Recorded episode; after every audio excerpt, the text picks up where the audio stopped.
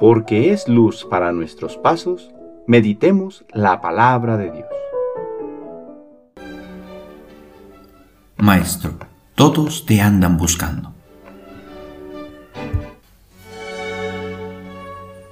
Y en este domingo de la quinta semana del tiempo ordinario, también nosotros buscamos a Jesús. ¿Cuántas veces también nosotros lo hemos perdido? ¿Cuántas veces nos ha sucedido como a Job, que pierde el sentido de la vida y nos sentimos como un jornalero, que espera que termine el día para dejar de trabajar? ¿Cuántas veces nos sentimos como esclavos agotados por tantas preocupaciones que como el sol quemante sobre nuestras espaldas deseamos que pronto se apagará?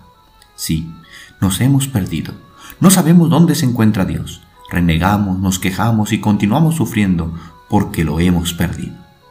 Pero el Evangelio hoy nos muestra la buena noticia, que no estamos perdidos para Dios, que Él nos viene a buscar y en su Hijo Jesucristo ha tomado la iniciativa de levantarnos, de incorporarnos a una nueva vida con nueva salud, como aquel día hizo con la suegra de Pedro, cuando al ser invitado a su casa y encontrar a su suegra en cama, la toma de la mano y le impulsa a una nueva vida libre de la enfermedad.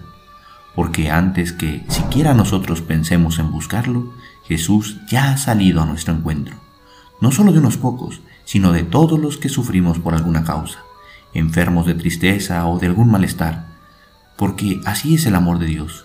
Extiende su efecto misericordioso y saludable para cambiar nuestras vidas e impulsarlas de nuevo. Pero, ¿qué sucede con quien lo ha encontrado? Se transforma, surge alguien nuevo. Dice el Evangelio que la suegra se levantó a servirles.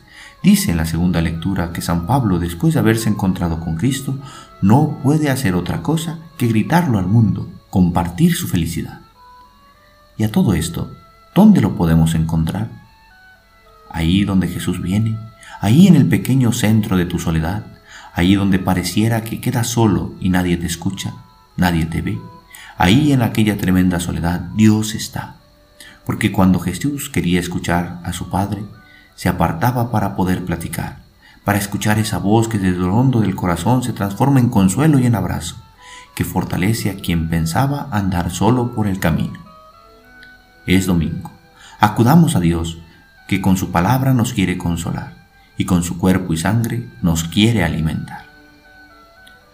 Cuando en la triste oscuridad te hemos dejado de mirar y locos por la tristeza comenzamos a renegar, tú no nos dejes de guiar, para que como aquel día en aquella casa sin alegría puedas entrar y entregarnos la nueva salud y valentía que solo tú darnos podrías.